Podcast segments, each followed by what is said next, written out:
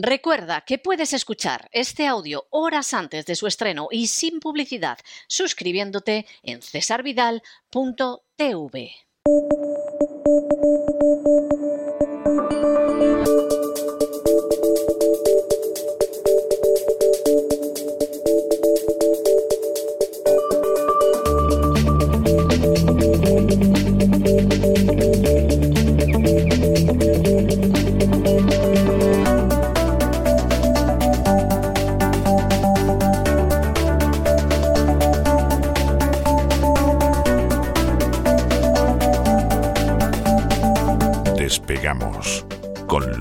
Ramírez.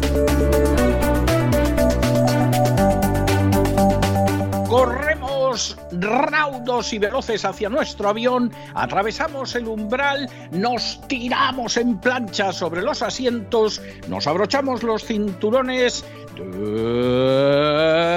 despegamos y nos vamos elevando por los aires hasta alcanzar la altura y la velocidad de crucero. A mi lado, don, Lorenzo, ¿viene usted a la manifestación de los sindicatos y por eso lleva usted un casco de albañil? ¿O, es que se va a caer algo y no quiere que le golpeen los cascotes en la cabeza? Explíquemelo. Buenos días. Muy buenos días, muy buenas tardes, muy buenas noches, don César Vidal. Lo de los sindicatos es de traca. ¿eh? Lo de los sindicatos en España es de traca. Vengo todavía con, con un pequeño olor a gambas, de las tradicionales mariscadas. Para el que no lo sepa todavía, el que no iba en España, los eh, mayores sindicatos españoles, Comisiones Obreras y UGT, hace ya mucho tiempo que cambiaron las barricadas por las mariscadas, ¿eh? donde le gusta la gamba, la, gambita de huerva, que es así más pequeñita, más sabrosa, pues ¿verdad? Es riquísima, es riquísima. ¿Eh? Me, está usted empezando a mover los jugos gástricos a este lado del Atlántico. No siga usted por ese camino, porque me va a dar el programa, vamos. Como decía un sindicalista no hace muchos años, después de dar su discurso en, otro primero de mayo, dice, bueno, pues a tomar cerveza y a vivir, ¿no? Pues eh, básicamente es lo que nos queda, don César, tomar cerveza y vivir, porque los sindicalistas, el al día ahora vamos a hablar un poco de ello, también vamos a hablar de ese cataclismo en Wall Street del pasado viernes. Eh, han pasado ya tres días y ya le están echando la culpa a los chinos, ¿cómo no? Intentaremos explicar un poco de qué va todo esto. ¿eh? También esa reunión en el seno de la Unión Europea por el tema de los hidrocarburos rusos y de empresas alemanas del ladrillo que están a punto de irse al garete, de quebrar. A ver si al final la burbuja inmobiliaria también va a estallar en Alemania, que es ya lo que les faltaba, don César. ¿Cómo arrancamos la semana eh? aquí en, en nuestro primer vuelo? No, no, la semana, la semana empieza de maravilla.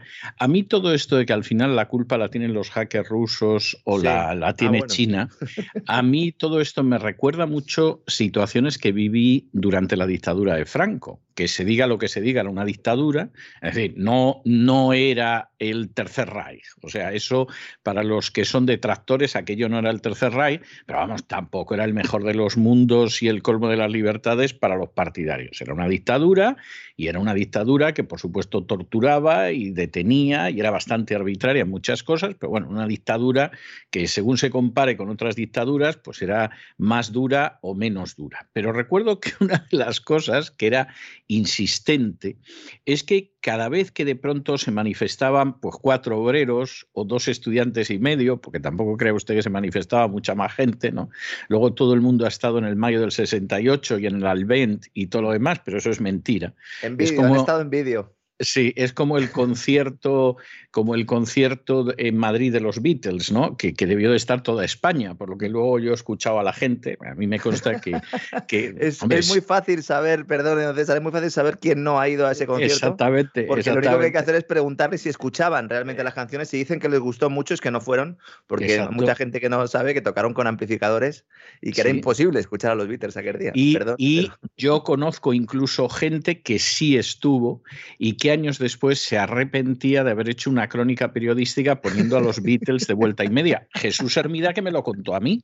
O sea, mi Jesús Hermida me contó que escribió una crónica acusándolos de melenudos, o sea, poniéndolos verde, como era propio del régimen en aquella época, y que luego cada vez que se acordaba de ellos se le caía la cara de vergüenza. Pero, pero Hermida no, no había construido un relato que era falso ni cosa parecida. Bueno, pues en aquella época, cada vez que había una de estas, ya digo, insisto, manifestaciones a las que iban pues tres de comisiones obreras o dos, dos estudiantes y medio y tal, se hablaba de que las promovía el oro de Moscú, lo cual era algo impresionante. O sea, se suponía que había una serie de agentes soviéticos con unas sacas de oro que repartían a estos pobres infelices, que luego la policía los inflaba en la comisaría. Y entonces, claro, este era uno de los mitos del régimen. No hace falta decir que lo de no existía, ¿no? No, lo que existía era el, los dólares vía Alemania. Eso sí existían, pero de eso no se hablaba, ¿verdad? O, los dólares que le llegaban al PNV para que hiciera la Pascua al régimen, que se supone que era aliado de los Estados Unidos, lo cual es es muy, y lo era, de verdad. Entonces, esto es, es muy gordo. Pero esa era la explicación al final. Entonces, tú no podías decir, hombre, pero es que en esa empresa ha habido unos conflictos laborales. Nada, nada, es oro de Moscú. Bueno, pero es que en esa facultad está muy activa una célula pequeñita, pues yo mm. qué sé, de la Joven Guardia Roja o del PT o, del Partido. No, señor, era el oro de Moscú. Bueno, pues con esto estamos igual. O sea, al final, detrás de todo, o están los chinos o están los rusos. No, no hay otra historia. El día menos pensado, nos vamos a enterar de que Libia la invadieron en realidad los chinos y los. Seguramente, ¿no? Para el que, para el que todavía no, no lo sepa, si está escuchando el Despegamos y no ha escuchado el, ni el editorial ni, ni, escucha el resto del programa, pues que sepa que es que ahora en teoría el gobierno español dice que, le han espiado y que le han espiado también hackers, ¿no?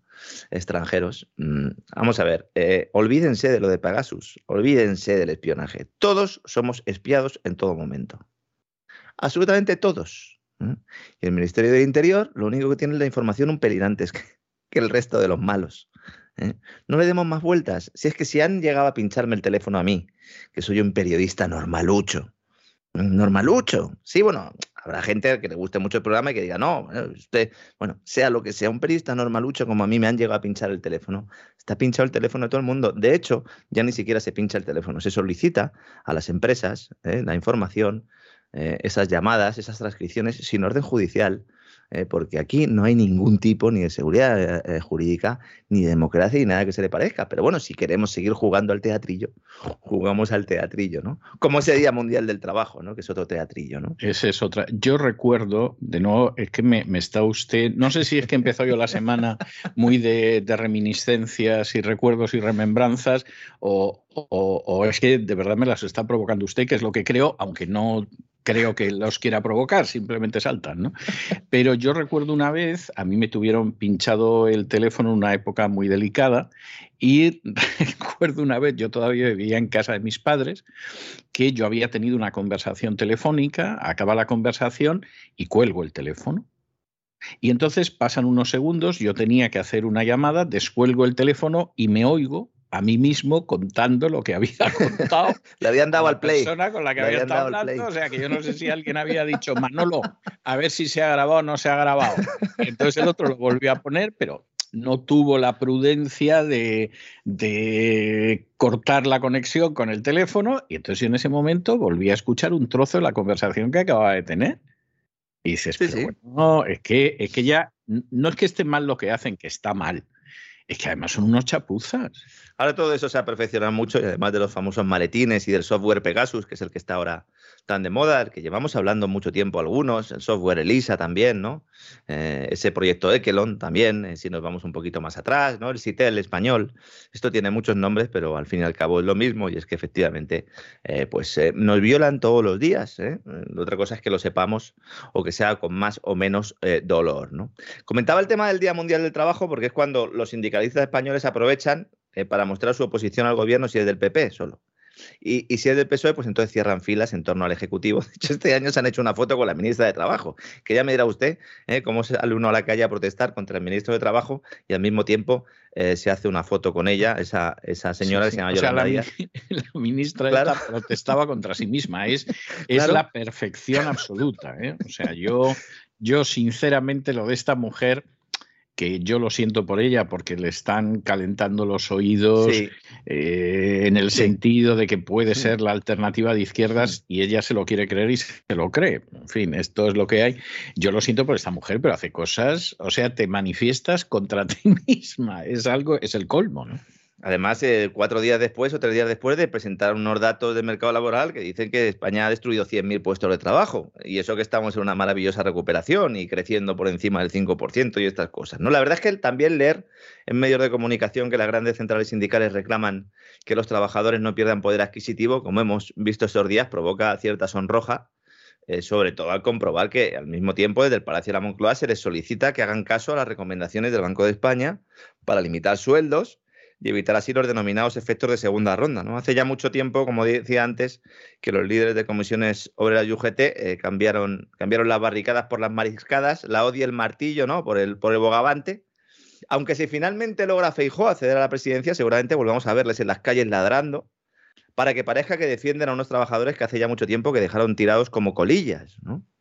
Sobre el tema de los efectos de segunda ronda, que ahora se habla mucho de ello, hay que decir que hacen referencia a ese peligro de que la inflación se traslada a los salarios generando la famosa espiral diabólica, ¿no? que tanto temen economistas y gobernantes, incluso aquellos, o precisamente aquellos que rezan todas las noches a sus santos Keynes y Friedman. Los seguidores de Keynes actuales y los seguidores de Friedman actuales no se dan cuenta de que en realidad a quien están siguiendo es a la síntesis neoclásico keynesiana, a una mezcolanza de ambos modelos, teniendo lo peor seguramente de ambos modelos, y que es un modelo que ha situado a la economía global a las puertas de su enésima crisis estructural. Con lo cual, ambos están errados, por eso ninguno puede encontrar la solución. ¿no? Y precisamente lo que sucedió el viernes en Wall Street nos explica eso. ¿no? El batacazo ha sido tremendo. ¿eh? Abril suele ser un mes bueno para las bolsas. Por regla general, sí. Por regla general, de sí. Hecho, de hecho, el mes malo. Claro, el mes malo es mayo. Siempre decimos aquello de sell in May and go away, ¿no? Vende en mayo, después de un buen abril, a la buchaca, ya preparo mis vacaciones y a otra cosa mariposa, ¿no? Pero es que vamos a ver, eh, cerrar el mes de abril con un, con un desplome, el Nasdaq del 4%, su peor mes desde 2008, ojo. ¿Mm? El Dow Jones y el Standard Poor's también cayeron. Es que el Standard Poor's en abril ha caído un 8,8%. Ha sido el peor abril para el principal índice de la Bolsa de Estados Unidos, de la Bolsa de Nueva York, el peor abril desde 1970. Que se dice pronto, ¿eh? Fíjense, ¿eh? desde el 70. Es decir, todo el, Black Friday y todo aquel, el, Black Friday, digo, ¿no? El, Black, el, jueves negro, ¿no? El, Black Thursday, ¿no? Famoso de los años 80, tal. No, no, estamos hablando el peor abril desde 1970 y el mes más negativo desde marzo del 2020, de 2020, cuando la pandemia, cuando se inicia la pandemia. ¿eh? Yo me hace mucha gracia cuando hay gente que está diciendo, no, no, no va a haber ningún tipo de ajuste en las bolsas. ¿Cómo que no va a haber? se, está produciendo ya. ¿eh? En los cuatro primeros meses del año, de enero a abril, el Standard Poor's 500 ¿eh? ha vivido el peor inicio, el peor cuatrimestre, desde 1939. Esta, cifra ya es escalofriante. ¿no? Lo he tenido que ir a comprobar la, además. Cifra, la cifra es de bigotes. Sí, lo leía. la cifra es de bigotes. Sí, porque en el 39 las cosas no iban muy bien, ¿eh? En 1939 las cosas no iban demasiado bien, ¿no? Es decir, que no es solo el Nasdaq, no es solo el índice tecnológico el que está sufriendo, sufriendo tela. ¿eh? Por supuesto, no ha faltado quien ha, quien ha dicho que este lunes la publicación de los datos de, la, de los cierres de las, de las fábricas chinas que han afectado a la industria, los datos de abril, pues eh, son los responsables de la caída que seguimos viviendo esta mañana, este lunes. A ver qué hace Wall Street. Cuando estamos nosotros ahora mismo haciendo el programa, acaba de abrir Wall Street y parece que, que, abre en positivo, sin tirar las campanas al, vuelo, pero abre en positivo. Pero el resto de bolsas en Europa, sobre todo, se han pegado un buen latigazo y, como digo, ya están echándole la culpa otra vez a los chinos, diciendo que es que, como hay dudas sobre el crecimiento chino, por lo tanto, esto hace que el petróleo también se reduzca el precio, porque si hay dudas sobre el crecimiento chino, como China es el mayor demandante de petróleo del mundo, por lo tanto, a menor demanda y misma oferta, pues el, precio tiene que bajar y con esto ya nos empiezan a apuntar aquello de que hay una crisis en China. Oiga, que las bolsas que están cayendo son las nuestras. Las chinas también lo están pasando mal, pero son las nuestras. Son las de Europa, son de Estados, son las de Estados Unidos. ¿Por qué nadie habla de una empresa que se llama Alder, grupo inmobiliario alemán que está a punto de quebrar, que su auditor no quiere firmar las cuentas. O, de la entrada de la policía en el Deutsche Bank, como si fuera una de esas películas de Hollywood que de pronto empieza a entrar gente con chalecos donde pone FBI, ¿no? O sea Como pasó en su día también con el Banco Santander y el, y el caso. Esos, son los chinos, como si lo de la, de la lista Falciani, ¿no? Lo de la lavadora Deutsche Bank, es, eso es tremendo también. Aparecen los papeles del FinCEN del Departamento del Tesoro norteamericano como una de las mayores lavadoras de dinero negro del mundo. Es rescatada varias veces por el gobierno germano. Ahora mismo, otro caso de corrupción. Y al mismo tiempo, son los que están haciendo el informe de referencia que está sirviendo a muchos para decir que Estados Unidos va a entrar en recesión. A mí que me lo expliquen. A mí que me lo expliquen. ¿Por qué no se habla de todo esto? El Consejo de Administración del Grupo Inmobiliario Alder, que comentaba antes, ha presentado su dimisión en bloque. En bloque. Eso bueno no es, ¿eh? No, evidentemente. Eso bueno no es, ¿no? Claro, y la culpa la tienen los chinos, ¿no? También tienen la culpa los chinos de que el sector industrial europeo esté catatónico. Hemos tenido hoy, eh, eh, estamos a las puertas de una recesión. Hoy hemos tenido la publicación del índice PMI del sector manufacturero. No tiene nada que ver con la, con la famosa marca de leche, eh, pero fíjense siempre, porque este es un indicador claro de la actividad industrial, ha cerrado abril en mínimos de los últimos 15 meses. Y aunque muestra todavía una cierta expansión, al situarse por encima del 50, contabiliza su tercer mes consecutivo de caída la mayor parte de los países están experimentando retrocesos, están en mínimos de más de un año, como digo. Y el dato alemán es escalofriante, porque ahí sí que está cayendo los nuevos pedidos, eh, como la producción, entraron en territorio de contracción por primera vez desde junio del 2020. Se ha acabado ya el efecto doping, el efecto farmacológico del gasto público pandémico. Se ha acabado ya. Las empresas alemanas están informando, primero, de persistentes problemas de escasez de componentes, que esto era ya un problema que venía de antaño y que también pues, sirve para echarle la culpa a los chinos a los rusos, pero era un problema de antaño. Recuerdo un programa que hicimos en el cual planteamos, no hay chips, ¿cómo puede ser que no haya chips? ¿no? Hablamos mucho de ello, dedicamos un gran reseteo a hablar de, a comentar todo lo que estaba pasando en Taiwán. Tendremos que hablar de Taiwán seguramente en, en breve, porque parece que otra vez se pone ahí el, el foco por el tema tecnológico. Luego llega la guerra de Ucrania, efectivamente, los confinamientos en China, todo esto se pone en un cóctel, ¿no? Se agita un poco, incertidumbre, todo afecta a la demanda y por lo tanto tenemos problemas. Eso es lo que se está diciendo ahora mismo en los grandes departamentos de análisis europeos y también norteamericanos. Precisamente Alemania sigue manteniendo el tipo respecto al tema del bloqueo de los hidrocarburos rusos. Hoy hay una cumbre en la Unión Europea. Me, río porque es que ha dicho Polonia que si quieren que pueden ayudar a los alemanes, que ellos les van a ayudar que ellos les pueden suministrar el gas que les, que les falta, que les van a echar una manilla, ¿no? Eh, pero que se pongan de su lado. No, si al final Polonia, ¿verdad? Va a ser la que salve a la Unión Europea, ¿no? Es tremendo. Y además la ministra del Clima, la que nos está diciendo esto, ¿no? Han hecho un comunicado esta mañana, ¿no? Diciendo que estaban dispuestas a ayudar a Alemania, las autoridades polacas, a dejar de consumir petróleo ruso. Que sí, señores, que los polacos tienen ahí una buena relación con Noruega y que pueden recibir buenos hidrocarburos de, Noruega, pero evidentemente no pueden cubrir eh, la demanda que, necesitaría eh, Alemania si se cortara el grifo, ¿no? Claro, Alemania ha dicho que va a seguir comprando gas, pero ha prometido a sus socios europeos y otanistas que en el caso del petróleo, pues reafirma su compromiso de ir poco a poco reduciendo la dependencia de su vecino y aliado natural, por mucho que ahora haya analistas que nos digan que Rusia y Alemania estaban destinadas a ser enemigas. Esto es falso es falso.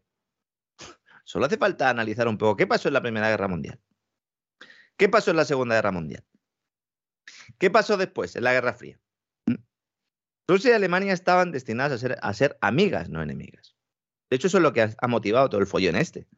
Derribar esa unión euroasiática. Como, como decía Putin, desde Lisboa, hasta, desde Lisboa hasta Vladivostok, ¿no? Era la expresión que se utilizaba, ¿no? En el caso de la, de la unión euroasiática, ¿no? Sí.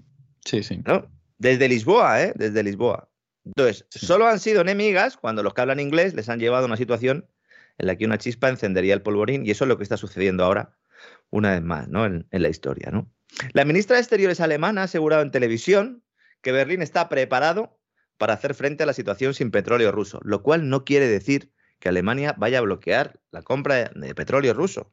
A ver si sabemos leer, que hay alguno que a lo mejor no entiende bien. Una cosa es estar preparado y otra cosa es bloquear.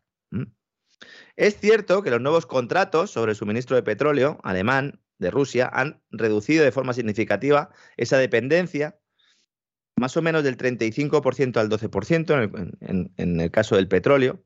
En el caso del carbón, más aún se ha, producido un descenso del 50% al 8%, pero en el caso del gas todavía sigue en el entorno del 35%. Es una cifra muy elevada. Y ahora mismo lo que está haciendo Alemania es construir plantas regasificadoras Están a punto ya de abrir una de las que tienen flotantes. Pero claro, estas plantas regasificadoras traen el gas natural licuado, como ya hemos explicado muchas veces, de otros países, de Estados Unidos, también de Qatar, Azerbaiyán, que van a ser los dos principales eh, elementos eh, de respaldo de la economía europea. Qatar y Azerbaiyán. También lo apuntamos aquí hace unas semanas y esa es, ese es el tema. Son Noruega, Qatar y Azerbaiyán, más Estados Unidos, evidentemente. ¿no? Esos van a ser los que van a sustituir a Rusia. ¿no? El que se lo quiera creer, pues estupendo, es libre de creérselo. Bueno, también hay gente que va ahí y cuando deposita una papeleta piensa que vive en un país democrático.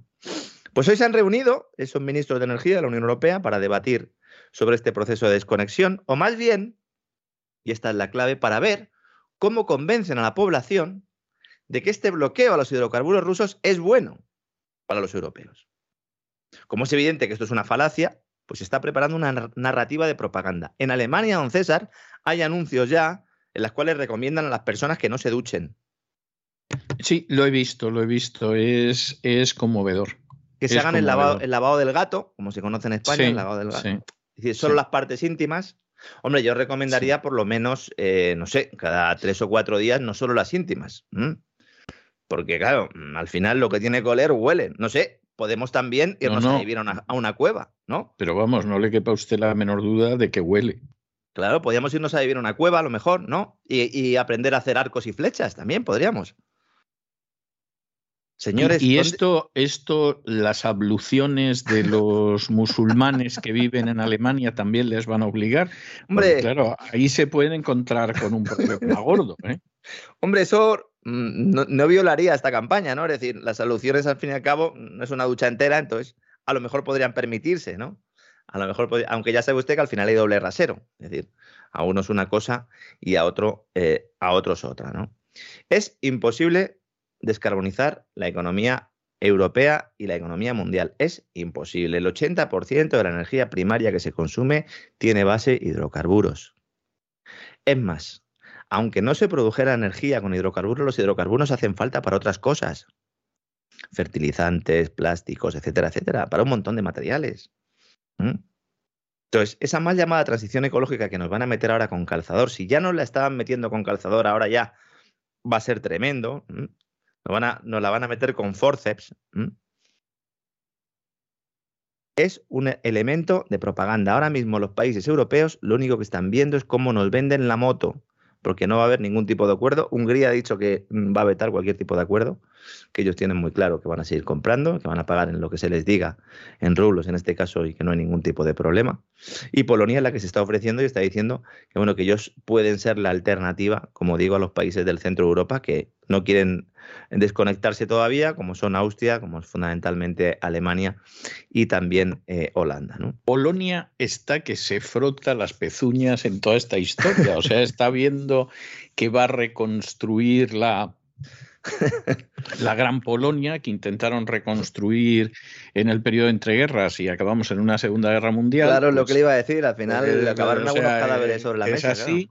Y en estos momentos ya ha aparecido, por ejemplo, un general que fue durante varios años el ministro de Defensa de Polonia, eh, aquí el Valdemar, pues diciendo que Polonia tendría que ocupar toda la zona occidental de Ucrania que eso a fin de cuentas es polaco, porque lo diga, claro, y que, y que es así y tal. Por supuesto, no ha dicho nada de devolver una sola pulgada del terreno que Polonia le robó a Alemania en 1945 y que son territorios históricos alemanes. De eso no ha dicho nada, pero este ya se está frotando las manos.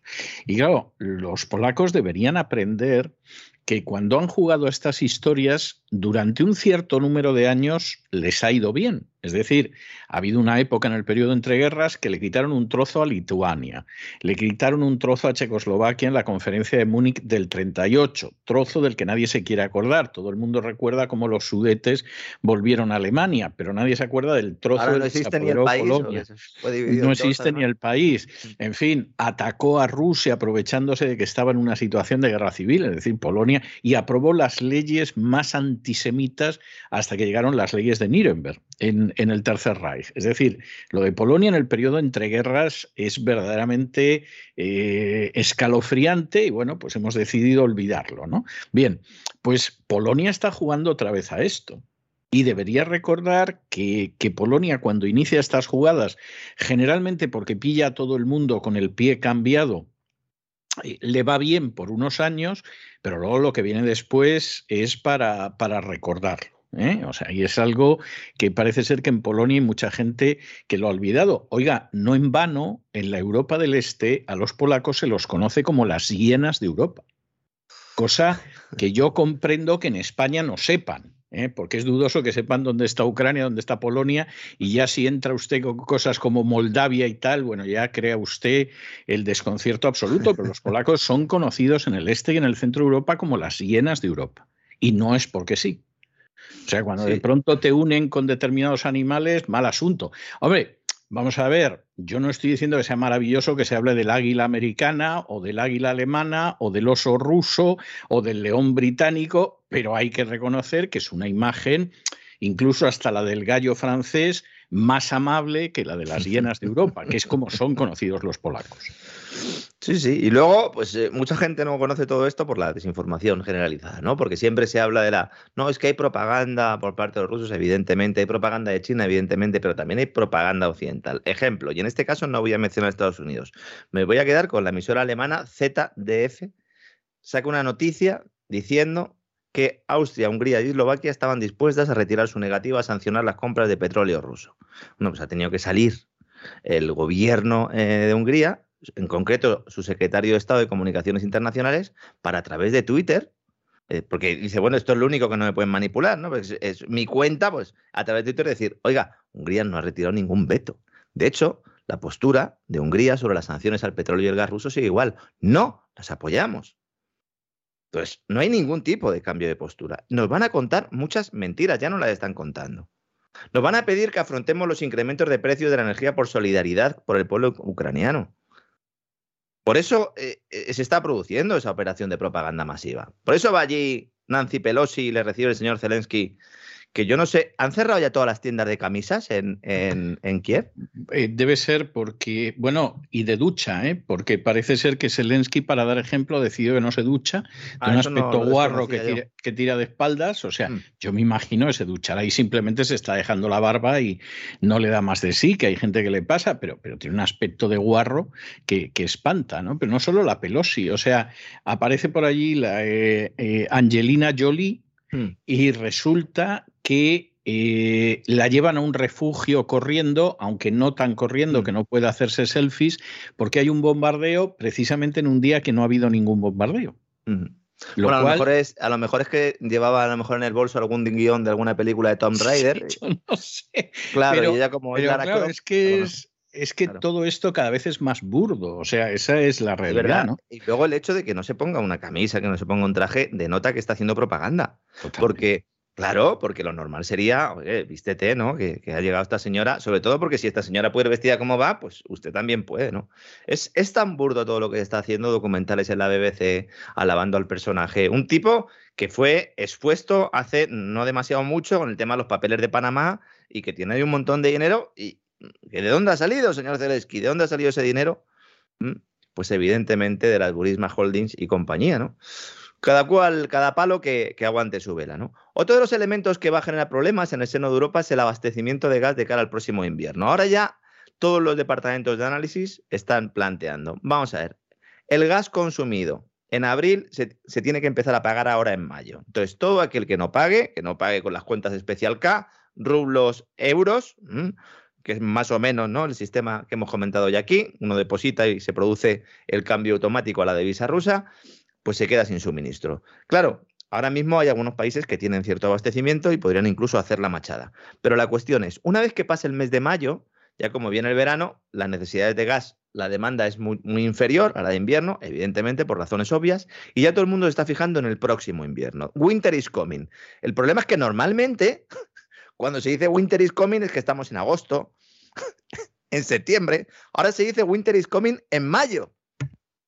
No, no está nada mal, ¿eh? Is coming en coming en coming. ¿eh? Sí, sí, o sea, esto puede durar todavía, ¿eh? Claro, ahora, ¿qué velocidad viene, no? Si estamos en mayo, ¿cómo que el invierno se acerca? Pues sí, el invierno se acerca. Y ahora mismo el objetivo es poner las reservas de gas europeas a un nivel tal que si se produce un corte de grifo, bien porque Putin lo haga o bien porque nosotros hagamos que nos corten el grifo directamente porque dejemos de comprar, podamos tener el suministro garantizado. La Unión Europea dice que el abastecimiento tiene que estar en el 90% al principio del invierno. Y ya ha tenido que salir de España a decir, oye, ¿y no nos podéis hacer una rebajita nosotros? Que es que, mira, este invierno, que no había crisis en Ucrania ni nada, ya con lo de Argelia las hemos pasado canutas, y no éramos capaces de tener un 60% de almacenamiento, ¿cómo me voy a ir al 90%?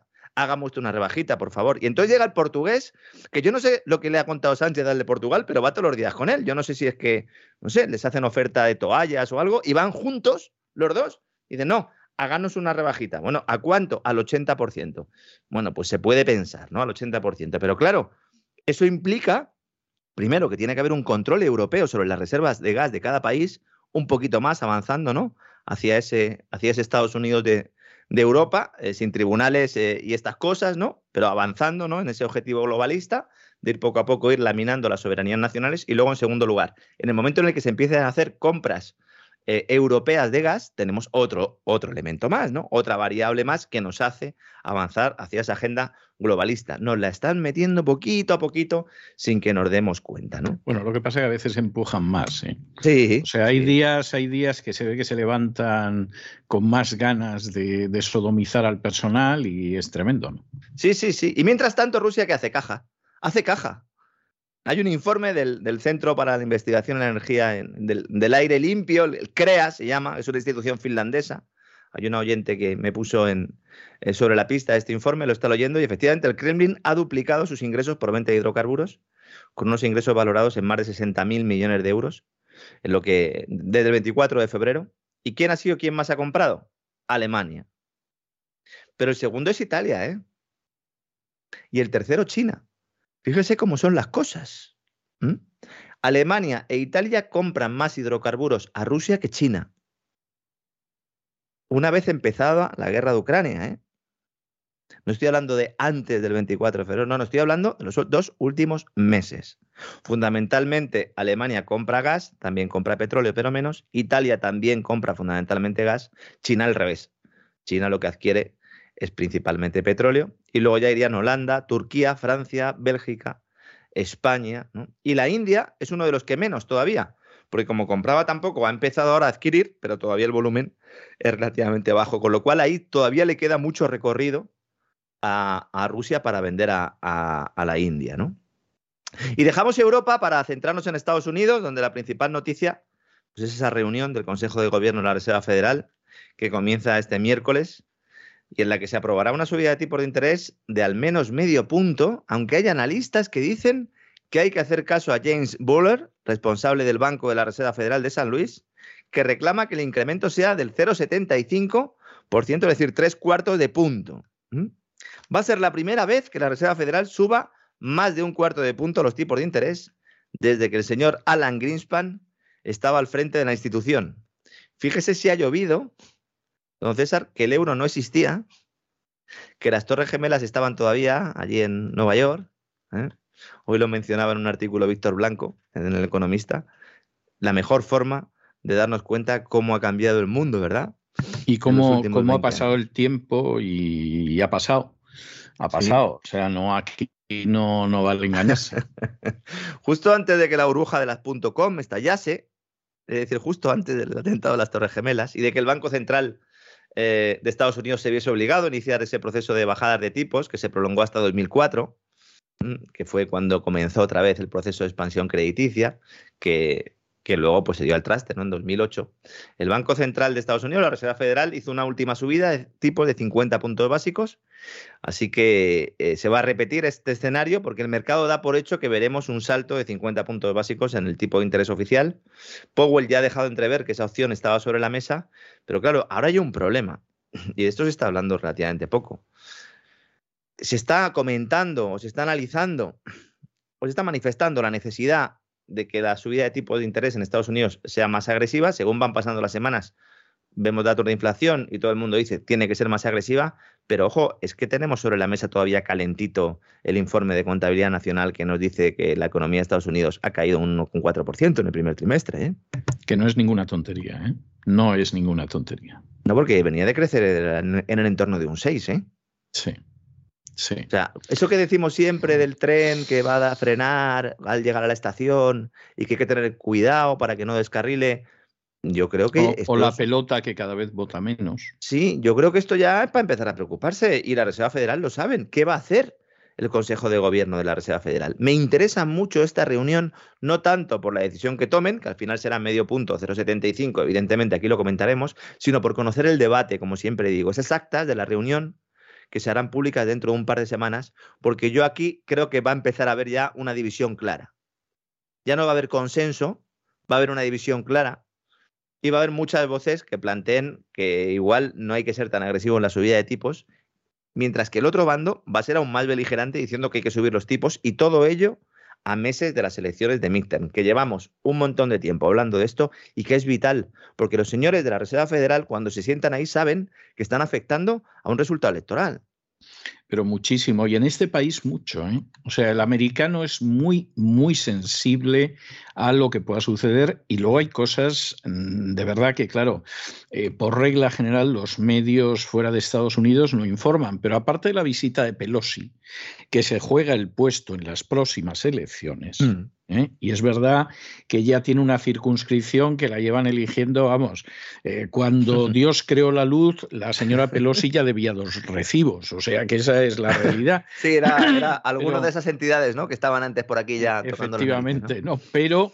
pero evidentemente está, está intentando que la relijan y si para que la relijan tiene que ir a darle una medallita del niño Jesús a Zelensky, pues va y le da una medallita, o sea que esta es la historia que hay y esto es bastante grave, es que luego hay una serie de, de situaciones que pueden ser complicadas. Por ejemplo, en la Florida se ha aprobado una ley para garantizar la limpieza de los sufragios.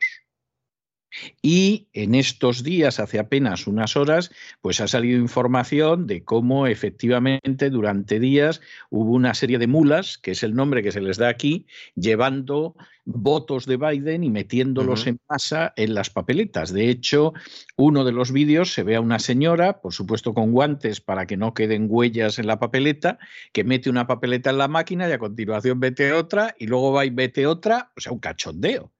Entonces, eh, yo tengo la sensación de que los republicanos, por lo menos algunos, no están en absoluto por la labor de que les roben estas elecciones como les robaron las presidenciales.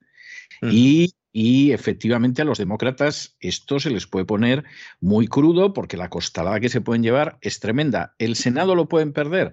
Hombre, en el Senado hay un voto de diferencia y efectivamente te lo puedes perder. O sea, eh, eso no es difícil. Pero es que en el Congreso se pueden llevar una costalada de campeonato. ¿eh? O sea, ahí hay muchas circunscripciones que están en el alero.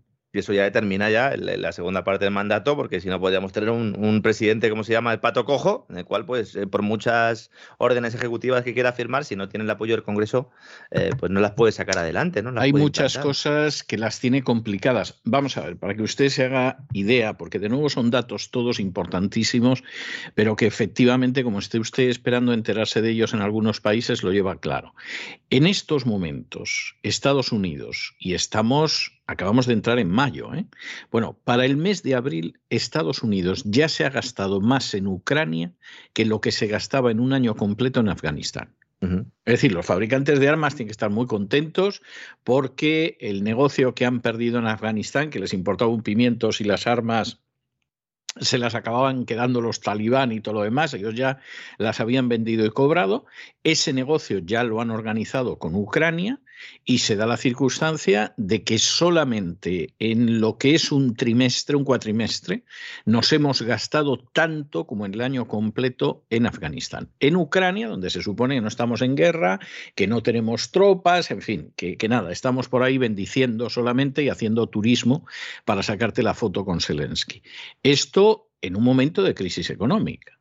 De momento toda la gente, en fin, la tienes muy convencida de que va a ganar la guerra de Ucrania y que después va a venir pues una reorganización de democracia y libertades y todos vamos a ser muy guapos, etcétera, pero eso no se va a mantener. O sea, eso no se va a mantener. El gasto sigue siendo un gasto muy fuerte. Eh, y cuyo, cuyo, cuyo, cuya maquinaria se sostiene en buena medida, casi en única medida, en esa potencia del dólar, cuya hegemonía se está jugando, además, esa nueva política o esa política adoptada con respecto a la guerra de Rusia, que tiene muchos componentes, uno el militar, como bien está comentando usted, don César, el monetario, también el tecnológico, de alguna forma, y esos países también que eh, no están dentro de la OTAN en Europa, que está planteando incluso la posibilidad de que pudieran entrar, que también entiendo que recibirían armas en el, bueno, después de forma automática, claro. Hombre, claro, es que el negocio es que los empapucemos de armas. Claro, esto es maravilloso vamos a ver, para las grandes empresas armamentísticas y para las empresas de reconstrucción. Es decir, nosotros llevamos más de 20 años que entramos en un país, lo arrasamos por completo y a continuación vamos reconstruyendo el país a nuestro ritmo, le cobramos lo que queremos y por regla general nos quedamos con su petróleo, llámese Irak, llámese Libia, llámese lo que se llame. Entonces, claro, lo que se está haciendo en estos momentos con Ucrania es lo mismo. Sí, ya se está diseñando un plan Marshall. Eh, Exactamente. hablando justo de eso, ¿no? Claro, entonces vamos a ver, para la gente que lleva estas empresas, pues evidentemente este es el negocio. O sea, esto es un negocio de campeonato, es un negocio maravilloso, en fin, todo lo que ustedes quieran. Pero para lo que es en un momento determinado el contribuyente americano y la situación económica del país, eso es una desgracia. Y es una desgracia muy grande. O sea, esta, esta es la realidad. Sí, se produce en un contexto de, bueno, si no de recesión, pero sí de caída del PIB en el primer trimestre, en un entorno también inflacionario, que según las propias previsiones de la Reserva Federal, que no va a actualizar en la reunión de esta semana, ellos plantean una inflación media, media del 4,1 para todo el año, que ya es, está, es el doble del objetivo de la Reserva Federal, ¿no? Yo creo que se darían con un canto de los dientes y cerraran con ese, con ese 4,1, porque luego plantean, fíjese que plantean un 2,6% para el que viene, o sea, de media, la inflación el año que viene, a pesar de subir los tipos ocho veces, que es lo que va a hacer la Reserva Federal, seguiría en el 2,6. Y muchos analistas lo consideran una previsión optimista. ¿Mm? Claro, crecimiento del Producto Interior Bruto de la economía de Estados Unidos un 2,8% en 2022. Esto seguramente se va a tener que revisar a la baja, teniendo en cuenta esa sorpresa negativa de ese dato analizado que comentábamos antes. Pero claro, es un momento clave por el hecho electoral. Entonces, la, Reserva Federal no va a poder actuar en la reunión previa a esas elecciones. Entonces, va a tener que adoptar o que tomar decisiones sin tener en la mano todos los datos. Y eso introduce otro elemento más de incertidumbre que hace que muchos estén vendiendo ahora, estén saliendo, por eso cae la bolsa y esperando a que toda esta incertidumbre se despeje para poder entrar cuando los precios ya hayan caído. Va a ser una de las reuniones más tensas para el equipo de Jerome Powell. Me atrevo a decir que es la más difícil desde que está él ahí, porque se ve en una tesitura, tienes que pinchar burbuja para atacar inflación, atajar, perdón, en un momento en el que la economía de Estados Unidos se ha frenado abruptamente, ¿no? Claro que luego uno mira a España y dice, pues los americanos no están tan mal, ¿no? Porque claro, en España la noticia es la presentación del plan de estabilidad que nos da Bruselas hasta el 30 de abril y lo hemos presentado el 30 de abril. Calviño, Montero, no, no esperéis hasta el último momento si tampoco tenéis mucho más que hacer? Seamos serios. No tienen mucho más que hacer. Sobre todo porque lo que iban a hacer era rebajar el crecimiento, la previsión, ¿no? De un 7% que no se quería nadie, lo han rebajado a un 4,3%. ¿eh? Fíjese la bajada, ¿no? Que también parece difícil de alcanzar. Una revisión que se, que se realiza pocas horas después de conocer, como decíamos al principio del programa, que el mercado laboral español destruyó más de 100.000 empleos entre enero y marzo. A tenor de la evolución de los principales indicadores, no descarten que se produzca otra rebaja de las estimaciones de crecimiento del PIB, aunque sea toro pasado y a lo mejor después de que nos hayamos comido las uvas. Es decir, ya en 2023 nos digan, ah, pues en 2022 igual no crecimos tanto como creíamos. ¿eh? Es ciencia ficción, porque, porque nos dicen, ah, muy bien, va a haber desaceleración económica, pero no se preocupen porque nosotros vamos a seguir creciendo. En 2022 un 4,3%, en 2023 un 3,5%, que no está mal. En el 24 un 2,4%, en el 2025 un 1,8%, ¿no? Fíjese qué previsiones, ¿no? Dice, pero a pesar de eso, vamos a bajar el paro por debajo del 10%. No sé, ¿alguien que me explique la calculadora que han usado para hacer estas previsiones? Porque es que no salen las cuentas por ningún lado. Y al mismo tiempo van a Europa y le dicen, no, es que estos tipos del INE, del Instituto Nacional de Estadística, es que como son así, resulta que no están haciendo, no están calculando bien el IPC. Y entonces, como no lo están calculando bien, pues parece que hay más inflación de la que hay. Llevamos aquí semanas, si no meses, denunciando que el gobierno estaba presionando al Instituto Nacional de Estadística para que manipulara la cifra de inflación. De hecho, ha cambiado la cesta de la compra. Y a pesar de eso, no le salen los datos que quiere. Y entonces va a Bruselas y dice, fíjate estos, es que son demasiado independientes, es que no nos hacen caso. Es que no nos hacen caso. También nos dice el gobierno, le dice a Bruselas que va a ir reduciendo el déficit público. No lo ha cumplido nunca, pero parece ser que esta vez sí. lo va a cumplir, ¿no? Diciendo que en 2024 vamos a tener un déficit público del 3,3%. Para que la gente se haga una idea de lo que implica esto. Hemos estado, venimos, imaginemos que se cumplen las previsiones del gobierno. Vendríamos de un crecimiento del 5% a una desaceleración progresiva hasta ir creciendo en el entorno del 1,8%, que eso significaría todavía crear empleo. Y a pesar de eso, no somos capaces de cerrar las cuentas en números negros. Pero es que no hemos sido capaces desde 2008. Si hiciéramos caso al gobierno, desde 2008 a 2025 el gobierno se habría gastado más dinero del que ha ingresado. Todos los años, sin excepción. Los de Rajoy, los de Sánchez, es que es espeluznante. Es espeluznante. Por eso cuando venga la Comisión Europea y nos diga que vuelven otra vez las reglas fiscales, que implican que no puedes tener un déficit superior al 3% del Producto Interior Bruto, a ver qué hacemos. A ver qué hacemos. Porque no hay ningún organismo, ya no internacional, sino nacional español, que se crea estas eh, previsiones. Ahora vienen unos meses con el turismo y tal, que va a haber maquillaje, lo comentamos la semana pasada, pero cuando el Banco Central Europeo deje de comprar deuda, suban tipos de interés, la inflación, la subida de hipotecas, que dije yo también la semana pasada que, tan solo con la evolución del Euribor del último mes, los que revisaron las hipotecas tendrían un incremento del coste anual de entre 300 y 600 euros, pues me quedé corto porque van a ser 700 euros. 700 ¿eh? euros y todavía no ha subido tipos de interés el Banco Central Europeo. Y ya los que revisen hipotecas con el Euribor, ¿eh? más el diferencial que tengan, pueden pagar hasta 700 euros anuales. Si esto lo unimos al coste de la energía y cuidado con ese sistema financiero, yo de verdad, eh, presentar estas cuentas, este cuadro macroeconómico, eh, es, es, una temeridad. Es una temeridad porque más allá de la propaganda y que sirva para obtener votos o para engañar a, los cuatro que todavía se crean al gobierno, o a los diez o a los veinte, que pueden ser muchos, esto es vital porque este cuadro sirve para hacer toda la política económica y para determinar cuál va a ser la salud financiera y económica de España en los próximos años. Entonces, a no ser que tú tengas un cuadro B con las cifras reales y en función de eso vayas haciendo presupuestos, que no es el caso, lo que estás haciendo es pegarte un tiro en el pie. Problema, o razón de que se produzca esto? Que seguramente la persona o las personas que han hecho este cuadro macroeconómico no van a estar en el gobierno que gestione esta crisis. No porque vaya a haber otro gobierno, que no sabemos si lo habrá, sino porque esas personas seguramente se habrán ido a otro sitio, empezando por la propia Nadia Calviño. Los bancos están ya diciendo que viene la morosidad, que vienen los impagos, el Banco de España dice que hay 94.000 millones de euros en préstamos a pymes al borde de ser considerados morosos. Es decir, que no se pagan y todavía no los han contabilizado como morosos. ¿Es mucho o es poco 94.000 millones de euros? Pues miren, en lo que va de año, los bancos españoles eh, han ganado un 25% más que antes de la llegada de la pandemia. ¿Mm? Esos son los cotizados en bolsa. Esos son unos 5.300 millones de euros de beneficio. Estoy diciendo que hay 100.000 millones de euros casi a punto de entrar en impago. la cifra es de cacahuetes, sí. ¿Hay provisiones? Hay provisiones.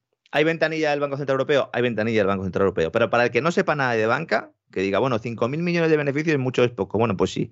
Tienes una morosidad de 100.000 millones de euros oculta, a lo mejor no es tan, no es tan poco. ¿no? Entonces, ¿y cuál es la estrategia del gobierno aquí? Pues mentir lanzar mensajes optimistas, recaudar a todo trapo.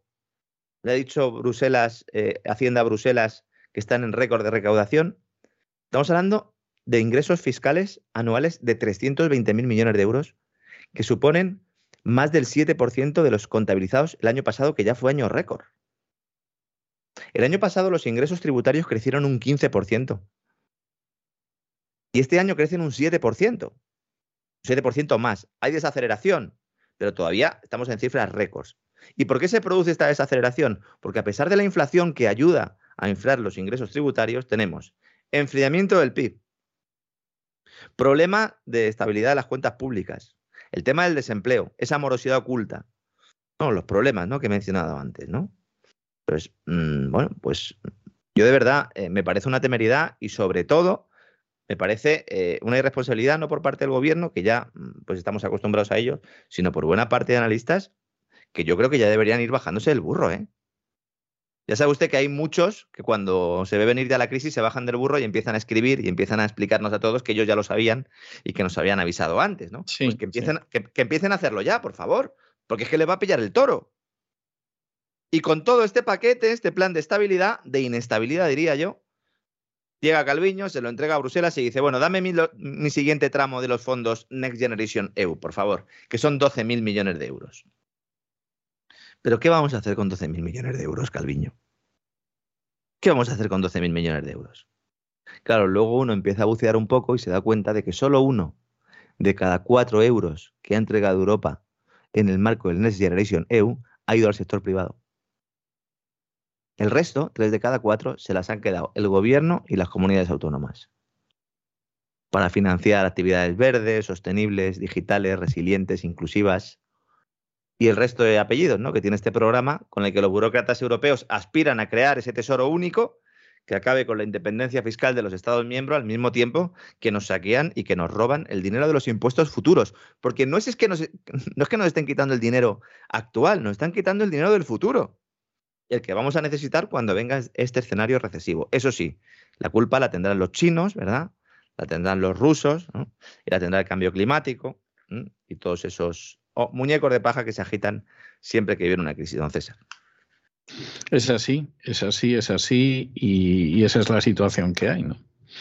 O sea que, bueno, Está, esto es lo que hay, don Lorenzo, llevamos diciéndolo mucho tiempo. Yo creo que una de las cosas más significativas que yo me encuentro a lo largo de la semana es cuando de pronto aparecen ciertas informaciones o ciertos análisis en programas de televisión, de radio, de prensa, y siempre hay alguien que en la cuenta de, de Twitter o de otras redes sociales pone, don Lorenzo y don César, esto lo dijeron ya hace dos años, o lo dijeron hace año y medio, o hicieron un programa especial en tal época sobre esto. Bueno, pues es que, en fin, luego, luego es fácil avisar de las cosas después de que suceden. La cuestión es jugarse la cara antes de que sucedan y contar una verdad en contra del discurso oficial.